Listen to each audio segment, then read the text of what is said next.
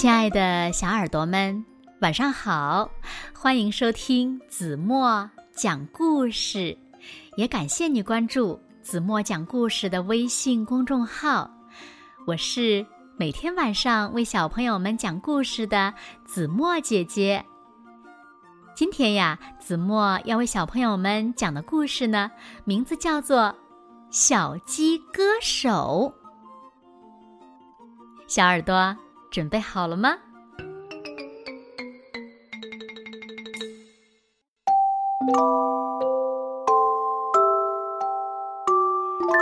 在很久以前，有两只小公鸡，一个叫小琪，一个叫雀儿。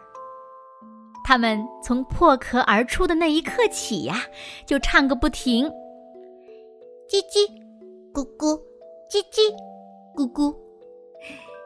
小琪和雀儿就这样每天都跟在母鸡妈妈的身后，快乐的唱着他们喜欢的歌曲，日子过得幸福极了。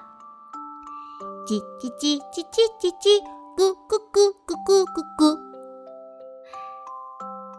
就这样，两只小公鸡慢慢的长大了。终于，他们要去外面闯荡世界了。妈妈，您一定要保重身体呀！等我们成为非常有名的歌手以后，一定会再回来看您的。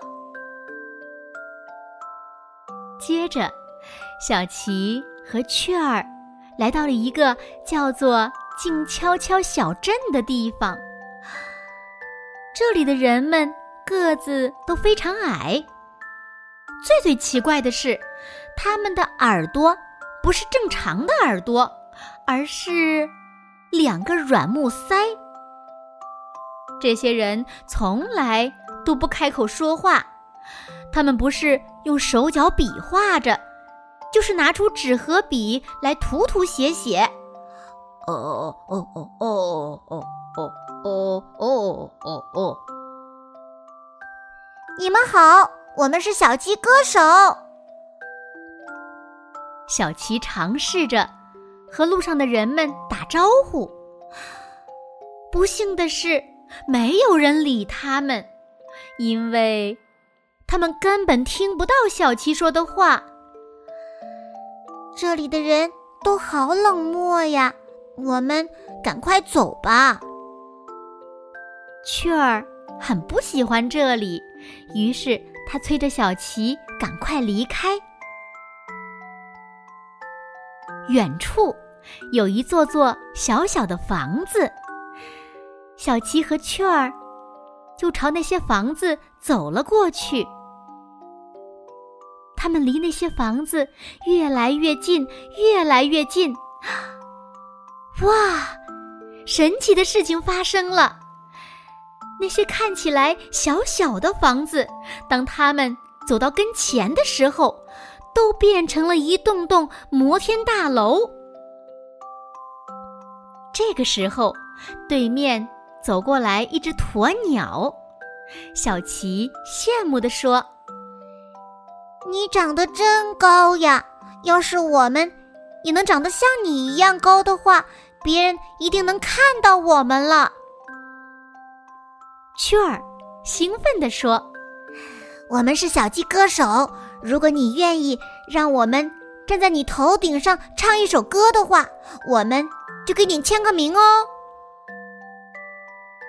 鸵鸟爽快地答应了，他回答道：“哈哈，没问题，上来吧。”鸵鸟刚把它们放在自己的头顶上，小琪。和雀儿就打开嗓子，大声的唱起歌来：叽叽叽叽叽叽叽叽叽叽叽叽叽叽，咕咕咕咕咕咕咕咕咕咕咕咕咕。可是，他们的声音还是太小了，很快。就被汽车刺耳的喇叭声给淹没了。唉，为什么没有人肯听我们唱歌呢？小琪觉得失望极了。他们决定回到母鸡妈妈的农场去，以后不再唱歌了。然而，就在这个夜晚，在月光下，一件奇怪的事情发生了：小琪和雀儿变得越来越大，越来越大，最后，它们变成了两只帅气。漂亮的大公鸡。夜晚过去了，太阳升起来了。哦哦哦，哦哦哦！小琪和雀儿的声音既浑厚又响亮，马上传遍了附近的村庄。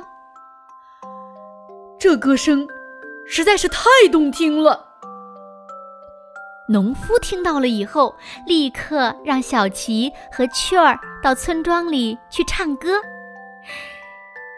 就这样，小琪和雀儿的名声传遍了各个城市和村庄。大家听了以后都说：“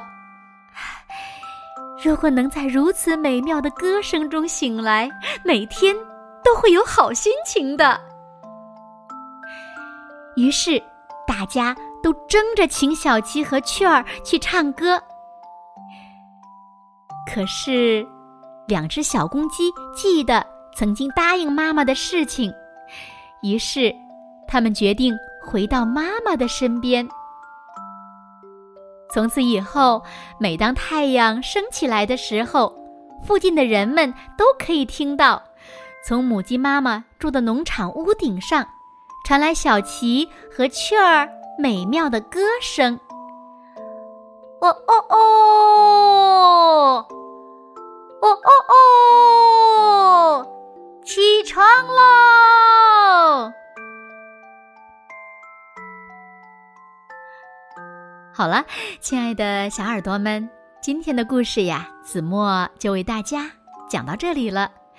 那小朋友们，你们说小琪和雀儿的愿望实现了吗？那小朋友们，你们长大以后想做什么呢？